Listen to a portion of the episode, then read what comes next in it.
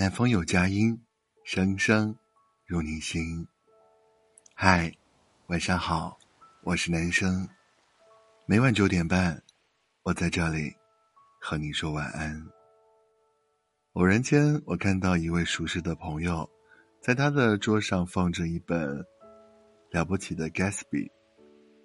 这书我早就读过，描述了浪漫主义的男人眼中爱情是什么样的，极端浪漫的男人对爱情有怎样的幻想。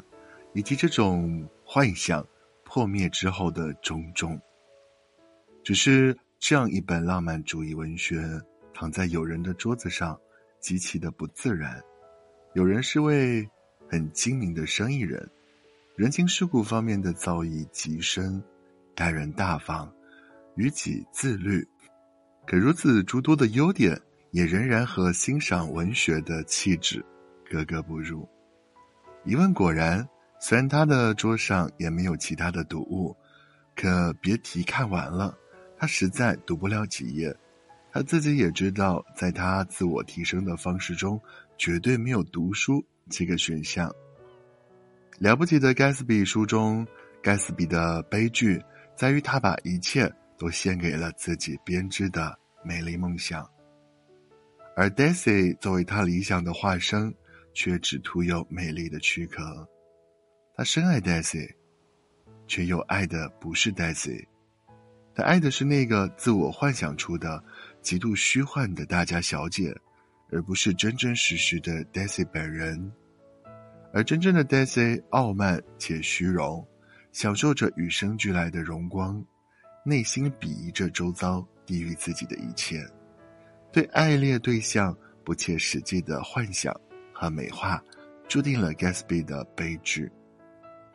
而我之所以不得不提《友人》和这本书，是因为我实在感到《友人》和 Gatsby 的境况太过于重叠了。朋友可以算上是世俗衡量标准的成功人士，既不缺少物质，也有大把的时间，可唯独在感情这方面，他显得落后于同龄人。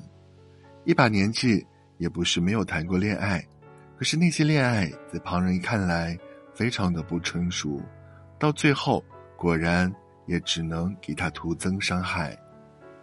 不过，与许多选择单身的人不同，他无论何时都在追求爱情。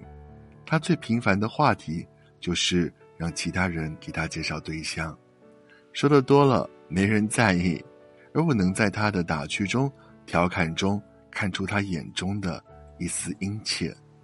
没人介绍的另一个原因，那就是，即便他屡屡受挫，却一次也没有降低过对另一半的要求。必须漂亮，有明星气质，必须善解人意，秀外慧中，必须有共同话题。难怪没人在意。听完这些要求，圣人只能尴尬笑笑，熟识的只能劝他不要做梦了。即使他条件不差。也没有人敢去牵这根红线。他既然是明白人，当然也知道理想和实际不可调和的矛盾。就算如此呢，他还是不愿将就。我想起小时候喜欢一把玩具枪，可是爸妈并不给我买。